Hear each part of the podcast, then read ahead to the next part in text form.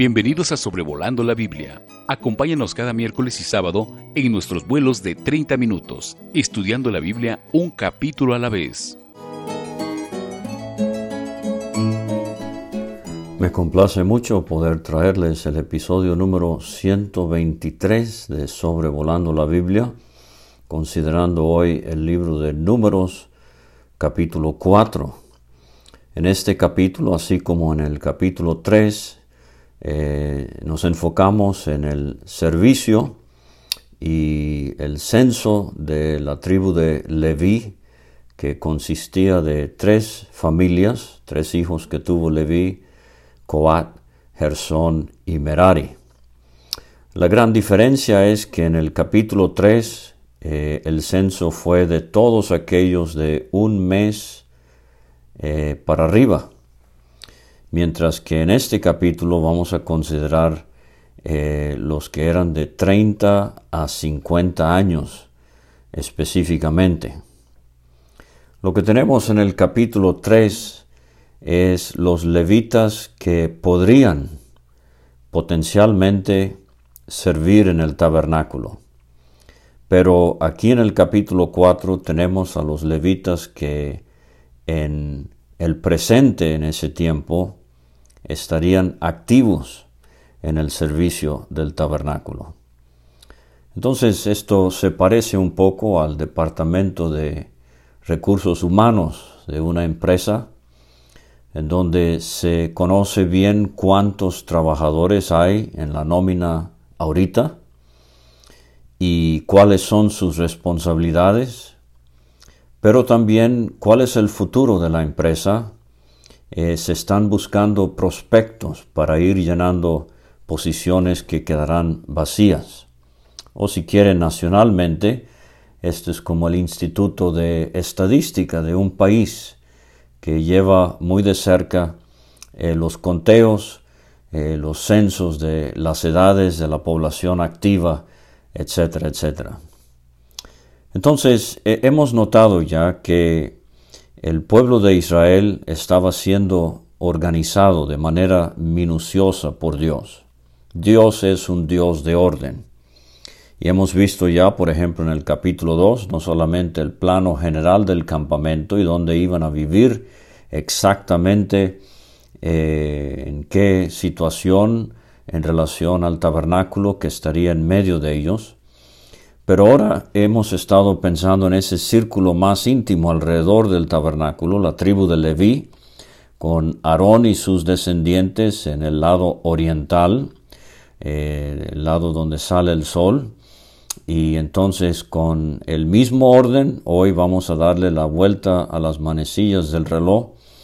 Eh, nos vamos hacia el sur y vamos a ver que ahí acampaba la familia de Coat cuántos trabajadores activos había en esa familia, cuáles serían sus responsabilidades en relación al tabernáculo. Siguiendo, giramos hacia el occidente y nos encontramos con la familia de Gersón, cuántos son en esa familia, cuáles son sus responsabilidades en cuanto al tabernáculo. Y finalmente giramos al norte, donde tenemos la familia de Merari, cuántos son y cuáles son sus responsabilidades. Entonces, esta es la idea principal en este capítulo. ¿Cuántos trabajadores activos habían y qué exactamente tenía que hacer cada uno de ellos? Y esto se parece mucho, y lo vamos a repetir seguramente, eh, en relación a la iglesia hoy día. Eh, la iglesia es un organismo pero como hemos dicho ya, eh, un organismo es sumamente organizado y Dios es un Dios de orden, hágase todo decentemente y con orden, y en una iglesia local no solamente deberíamos saber quiénes son los que sirven activamente al Señor, pero cuál es su responsabilidad, cuál es su don. Eh, sea varón o en el caso de la iglesia sea también mujer. ¿Cuál es el rol de las hermanas? ¿Qué exactamente deben hacer los ah, varones públicamente, las hermanas eh, en la esfera privada, familiar, etc. Entonces, eh, la, situación en Israel eh, nos provee muchas lecciones para el día de hoy. Dios no pone, Dios no aprueba de desorganización, de desorden, de flojera espiritual, de excusas. Cada quien debería saber exactamente cuál es su función en la iglesia. Ahora otra cosa que vamos a notar aquí, si es bien, ah, si es cierto que en el capítulo 3 la edad era de un mes para arriba, allí eh, la ilustración es eh, que en términos generales, después de un mes, eh, es casi seguro que el niño va a sobrevivir. Y a la luz del Nuevo Testamento, entonces nos habla de una persona que está mostrando evidencia de que realmente ha nacido de nuevo, tiene vida eterna eh, y tiene interés en las cosas espirituales. Entonces Pedro usa esa expresión en su primera carta, capítulo 2, desead como niños recién nacidos la leche espiritual no adulterada. Entonces el creyente debe mostrar signos de nuevo nacimiento. Pero aquí en el capítulo 4 es de la edad de 30 a 50 años. Fíjese que para ser soldado, eh, esto eh, los contamos ya de 20 años para arriba. Para servir en el tabernáculo era empezando a los 30 y eh, culminando el servicio activo a los 50. Ahora, cuando lleguemos a Números capítulo 8, vamos a ver que parece ser que a los 25 años estos levitas empezaban a adiestrarse, empezaban a entrenarse. El curso parece ser de 5 años. Eh, cuando lleguemos a eh, el primer libro de Crónicas, vamos a ver que David reduce la edad de servicio activo, empezando a los 30, David lo reduce a los 30, ah, perdón, a los 20, quizás por alguna necesidad específica en su tiempo o la falta de levitas podría ser también. Pero es muy interesante que José comenzó eh, su vida pública en Egipto a los 30 años. David comenzó a reinar a los 30 años. Ezequiel menciona en el año 30 de, eh, en el capítulo 1 de su profecía, y seguramente se refiere a su propiedad como sacerdote, aunque él no tenía templo donde servir, porque el templo de Salomón había sido destruido, pero Ezequiel, allá por el río Quebar, él está pensando en lo que habría sido su vida para Dios, si él todavía estuviese viviendo en Jerusalén. Y sumamente importante es notar que Cristo aquí sobre la tierra comenzó su ministerio público a los 30 años de edad. O sea que no solamente había que ser de la tribu de Leví, pero también se requería de madurez, de tiempo, de enseñanza, de prueba, eh, así como los diáconos, menciona Pablo a, Timoteo en su primera carta capítulo 3, que sean puestos a prueba primero. Entonces, eh, tantas veces hemos visto cometas en las cosas del Señor, jóvenes que empiezan con mucho entusiasmo, mucho celo, pero muy pronto se les acaba la gasolina. Entonces, lo que Dios está enseñando a su pueblo aquí es que de 30 a 50 años será la vida productiva, activa en el tabernáculo, antecedido por cinco años de enseñanza y de los 60 en adelante, estos sacerdotes, estos levitas, podían entonces ayudar a entrenar a los que venían eh, supliendo la necesidad. Entonces, en este capítulo vemos también la necesidad que tienen eh, líderes en la iglesia local, los sobrevedores o ancianos, de no solamente estar muy al tanto de la condición presente de la iglesia, pero a futuro, quiénes está levantando el Señor y quiénes hay en la asamblea o en la iglesia que pueden ah, ayudar a formar a estos jóvenes de la siguiente generación para que cuando llegue su turno estén debidamente equipados para poder servir al Señor. Ahora, he tratado de resistir mi eh, método normal de contar anécdotas en este programa de Sobrevolando la Biblia para apegarnos lo más posible al texto, pero en esta ocasión no resisto contarles algo que me sucedió, algo quizás un poco eh, chistoso, aunque ese no es el punto. Pero en una ocasión, temprano en mi servicio para el Señor, me invitaron a participar en una conferencia bíblica en los Estados Unidos. Y yo tenía 28 años de edad, eh, fui de México por avión a Estados Unidos y me habían dicho que un siervo del Señor allá un hombre que servía a Dios a tiempo completo, él estaría en el aeropuerto esperándome para llevarme a su casa donde me iba a hospedar.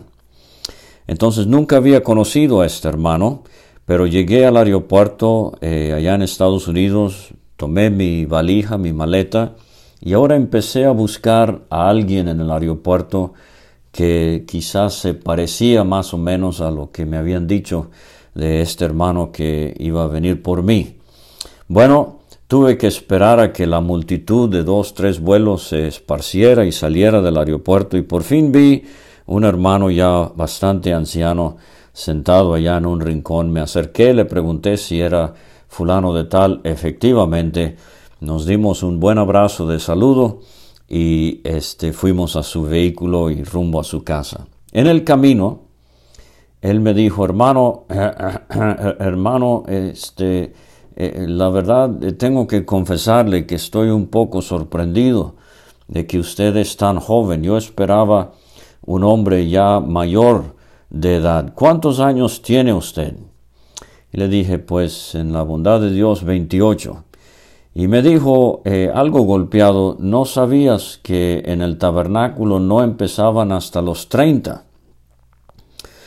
Bueno, ciertos modales me enseñaron mis padres y no respondí como la carne inmediatamente me clamaba que respondiera, pero me le quedé viendo y en la punta de la lengua estaba por decirle sí, empezaban a los 30 y a qué edad terminaba su servicio activo, a los 50, porque él se me parecía un hermano como de entre 80 y 90 años de edad.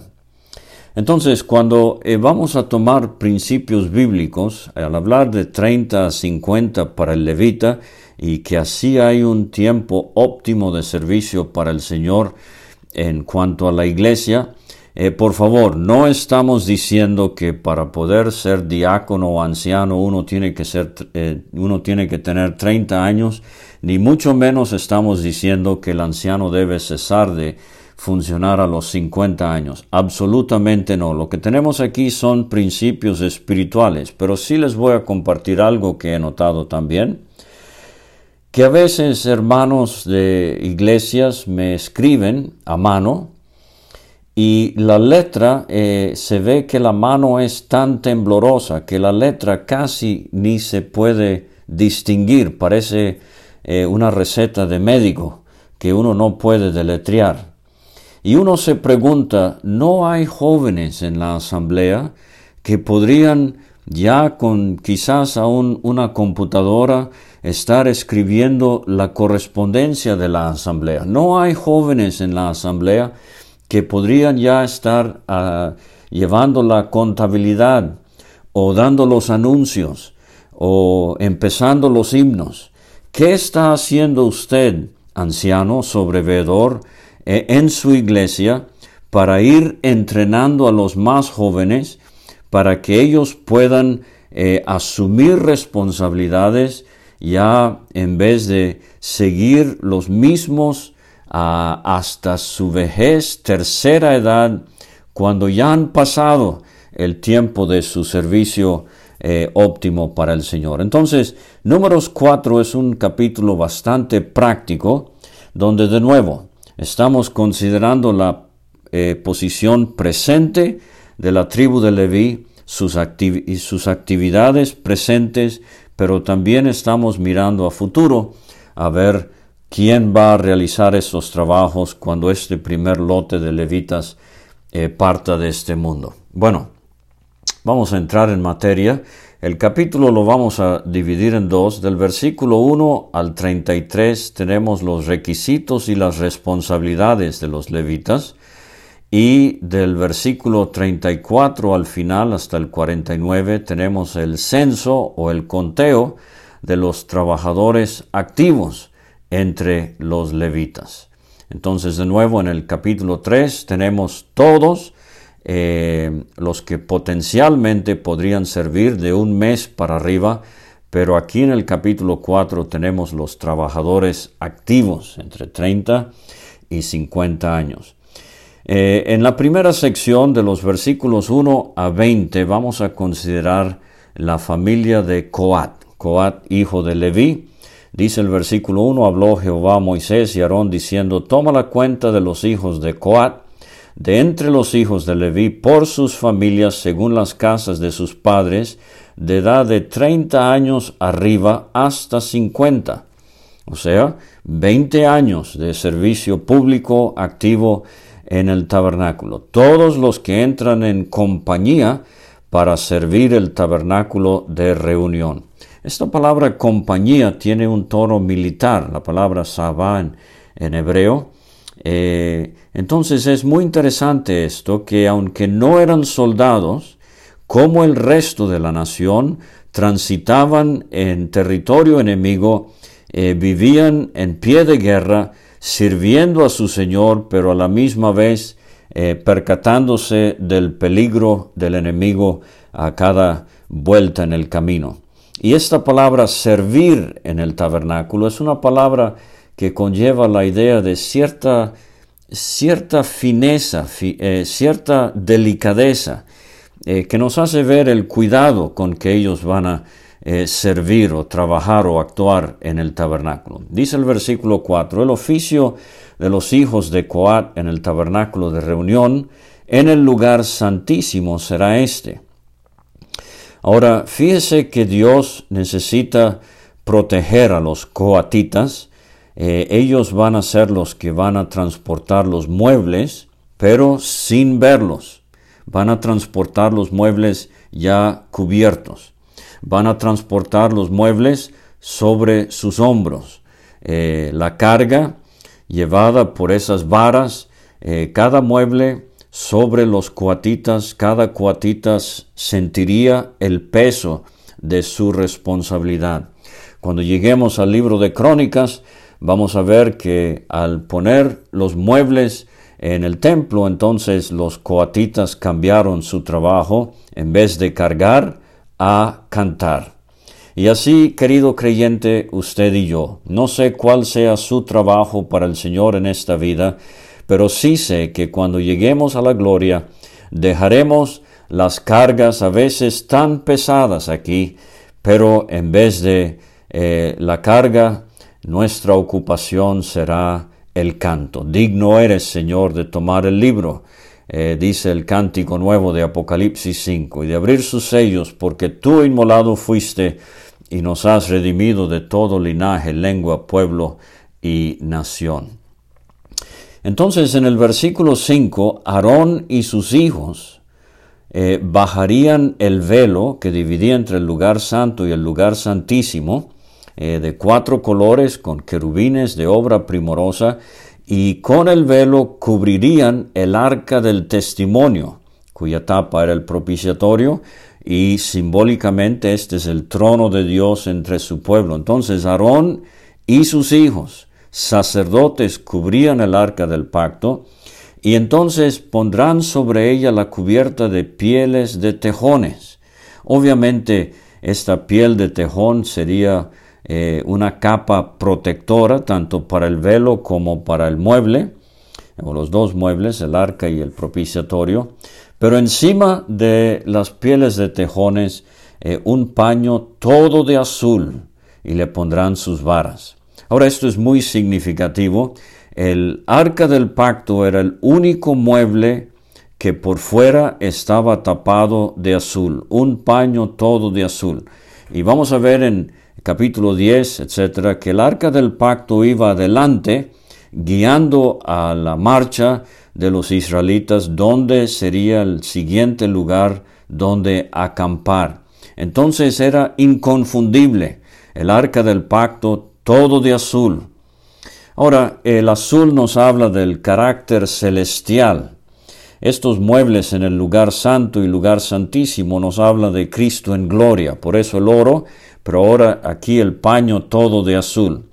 Pero son cosas celestiales que el incrédulo no entiende, y si alguien tratara de quitar el paño de azul, vería abajo eh, las pieles de tejón, que nos habla de eh, la, sencillez, eh, nos habla de lo común, cómo el mundo no entiende ni al Señor Jesucristo, ni el testimonio de la iglesia, ni a los cristianos. En el mundo estaba, el mundo por él fue hecho, el mundo no le conoció. Veían a Cristo y veían pieles de tejones y ven al creyente, eh, al cristiano y no entienden por qué nos apela tanto nos eh, llama tanto la atención leer la Biblia o cantar o reunirnos para hacer memoria del Señor. Eh, entonces de esto nos habla eh, estas pieles de tejones, pero el arca iba cubierto número uno con el velo, número dos con las pieles de tejones, número tres con el paño de azul. En versículos 7 y 8 tenemos la mesa de la proposición. Los hijos de Aarón y sus hijos extenderían sobre la mesa un paño azul. De nuevo tenemos el carácter celestial, Cristo en gloria. Eh, él es la dieta de Dios, por decirlo así, el pan de Dios, el pan del cielo, es también la comida del creyente. Y nos habla esta mesa de comunión con Dios, eh, teniendo en común a nuestro Señor Jesucristo, el paño azul, el carácter celestial. Sobre el paño azul, las escudillas, las cucharas, las copas, los tazones para libar. Estas eran las vasijas para la libación, el vino que se derramaba sobre el holocausto en el, en el, eh, sacrificio, en el altar de sacrificio. Y el pan continuo estará sobre ella, pan continuo. Quiero preguntarle, querido creyente, usted continuamente está alimentándose de Cristo. Él es el deleite de su corazón. Eh, dice Jeremías, tus palabras fueron halladas y yo las comí y fueron para mí el gozo y la alegría de mi corazón. Entonces, el pan de la mesa, la mesa de los panes de la proposición, el pan de las caras, eh, esto nos habla de la comunión que el creyente goza con Cristo. No solo llevamos por el desierto el testimonio del Señor, eh, su presencia, eh, el arca del pacto, pero ahora también atravesando el desierto vamos disfrutando comunión con Él. El paño carmesí sobre el paño azul nos habla de la sangre, ese gusano machacado hasta la muerte. Y esto nos habla del precio de nuestra comunión con Dios. Eh, sobre esta mesa eh, no se esparcía sangre como en los dos altares o como en el, en el arca del pacto, pero este paño de carmesí me habla de cómo al transitar por el desierto de esta vida, gozo comunión con Dios, recordando siempre el tremendo precio que le costó a él la sangre de su propio Hijo. Y este paño de azul, este paño de carmesí, ahora todo cubierto de pieles de tejones, de nuevo el mundo lo ve y se le hace tan inatractivo, tan sencillo, tan común, pero no entienden la comunión que llevamos que disfrutamos con Dios y pondrán sus varas. Vamos llevando el arca del pacto, su presencia, vamos llevando la mesa de los panes, comunión con Él. Pero entonces, versículos 9 y 10 hablan del candelero. Tomarán un paño azul y, y cubrirán el candelero del alumbrado. Este es el otro mueble que había en el, lugar santo. Eh, sus lamparillas, sus eh, despabiladeras, sus platillos, todos sus utensilios de aceite con que se sirve, todo eso lo pondrán con todos sus utensilios en una cubierta de pieles de tejones y lo colocarán eh, sobre unas parihuelas.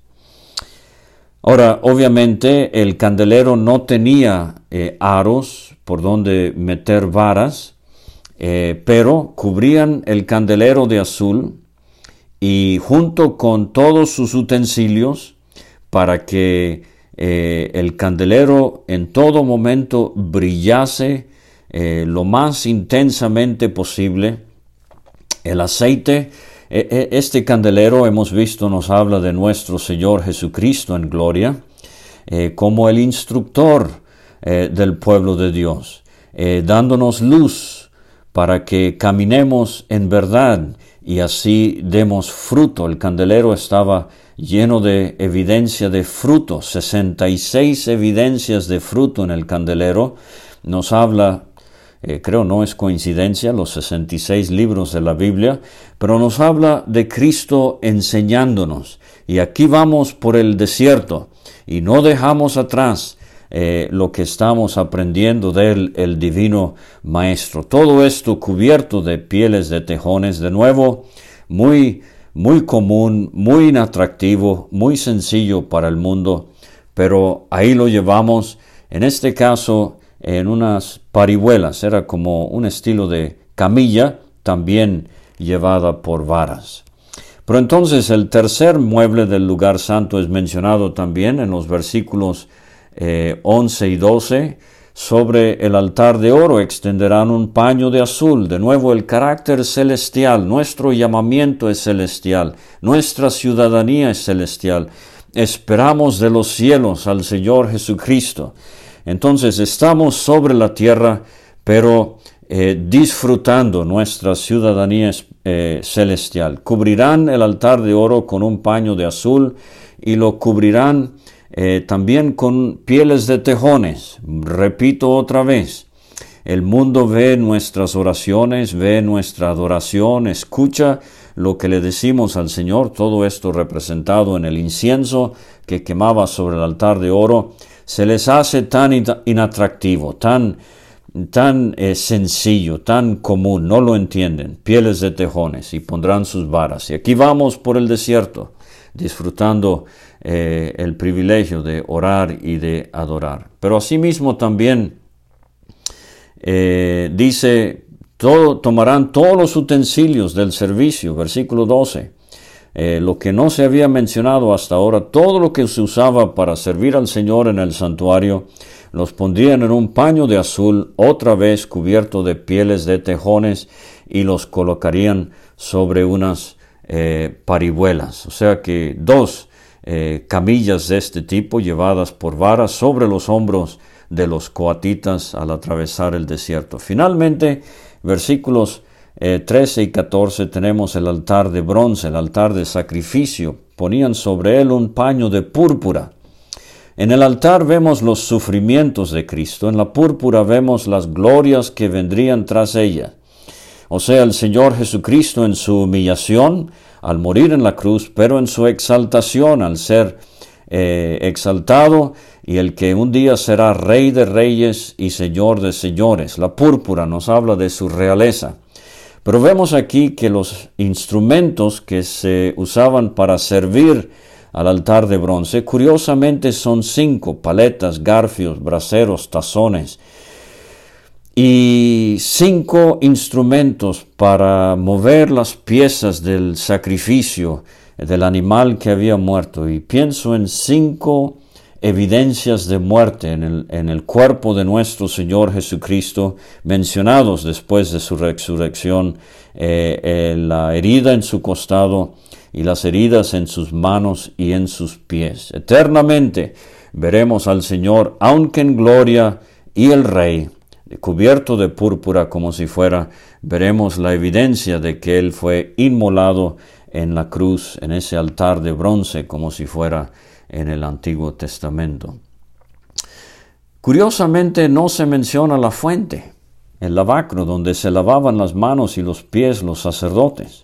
Obviamente lo transportaban también, pero eh, no hay cubiertas mencionadas para eh, esta fuente. Y creo quizás la lección espiritual es que de estos muebles, el que más tiene que ver con nuestro peregrinar en este mundo en cuanto a nuestra constante necesidad es eh, las escrituras.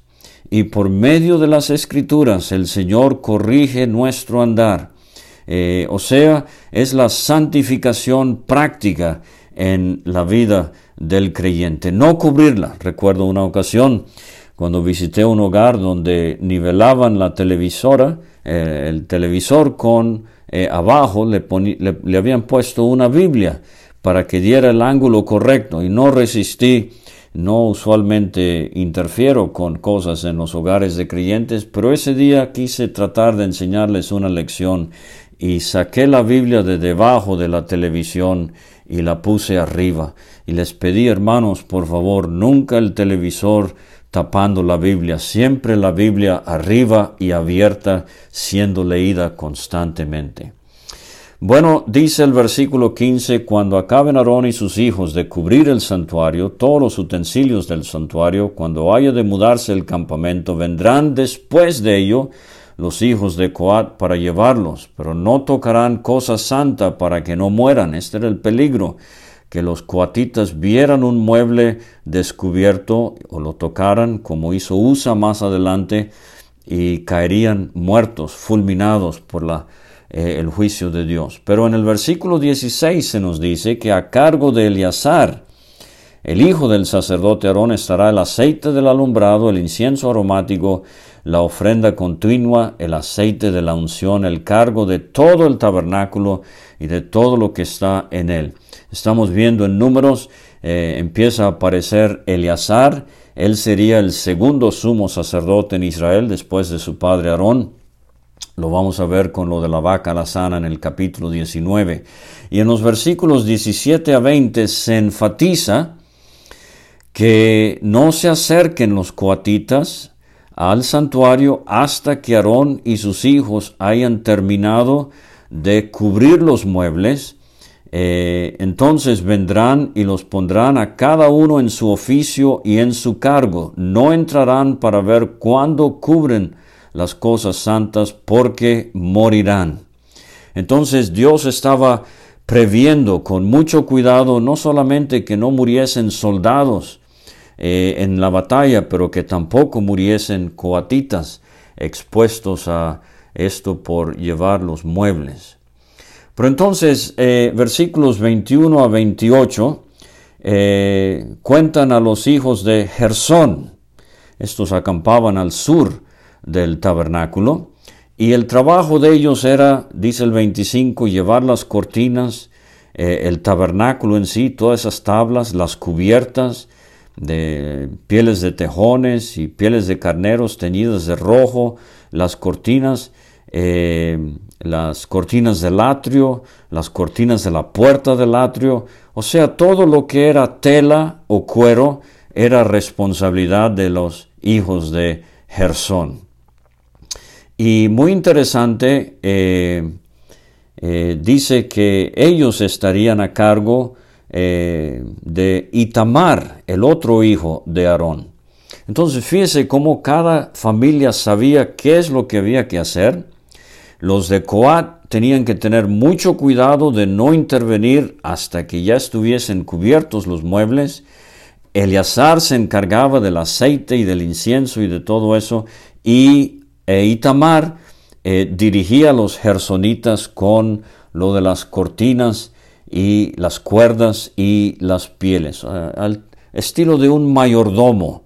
Eh, de nuevo enfatizo el tremendo orden y la organización que había en todo esto. Y en los versículos 29 a 33 tenemos los hijos de Merari. Eh, dice el 31, el deber de su cargo para todo su servicio en el tabernáculo de reunión era las tablas del tabernáculo, las barras, sus columnas, sus basas, las columnas del atrio, sus basas, sus estacas, sus cuerdas, todos sus instrumentos, todo su servicio. Y ellos también, eh, bajo la dirección de y Tamar. Entonces, Coat, eh, ellos se encargaban de los muebles. Eh, Gersón se encargaba de las telas, las pieles. Y Merari se encargaba de las eh, tablas, de las bases, etc. Muy interesante aquí que el mayor número se le va a dar ah, de trabajadores activos a Merari.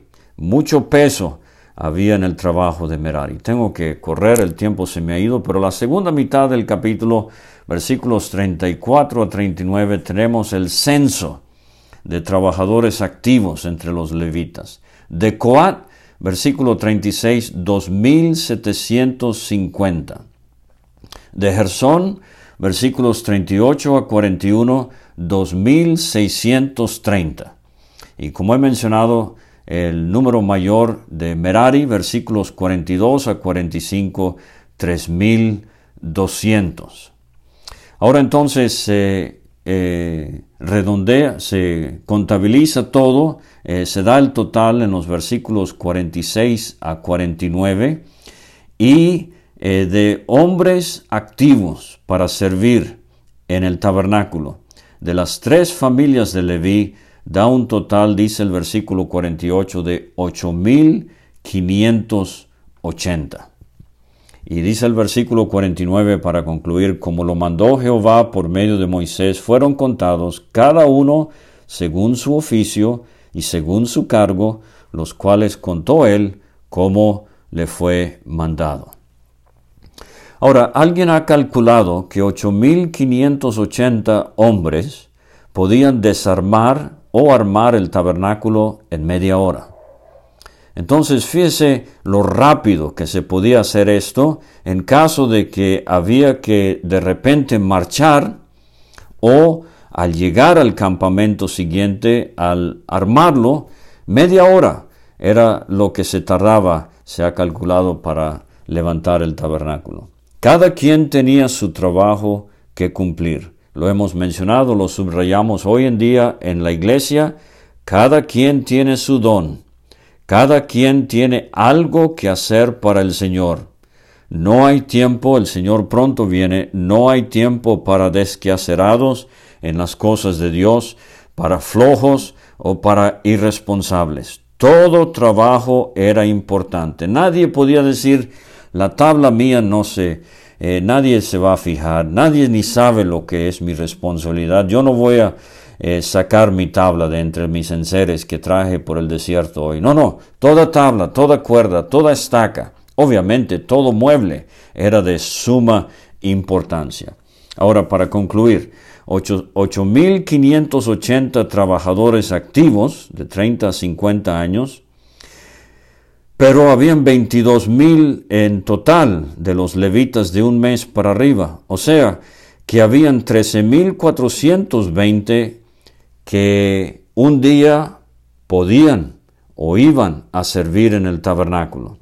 Entonces Dios está mirando adelante y Él está previendo que va a haber suficientes levitas para reemplazar a los que hoy están activos y más. Y termino para usted que es líder en su iglesia local, ¿cómo le va con los que van a servir al Señor si Él tarda en venir y su generación es llamada a su presencia por medio de la muerte? ¿Cómo están los jóvenes que vienen atrás de ustedes? Las hermanas más jóvenes, las están preparando, están preparando a los jóvenes para el trabajo que ellos han de desempeñar para el Señor una vez que el presente grupo de creyentes ya no esté. Muchas gracias por escucharme en esta tarde, este 16 eh, de 17 eh, de julio, de, este 17 de eh, noviembre del 2021 y seguimos el sábado con números capítulo 5. Gracias por escuchar este estudio escríbenos a sobrevolando la Biblia arroba gmail.com.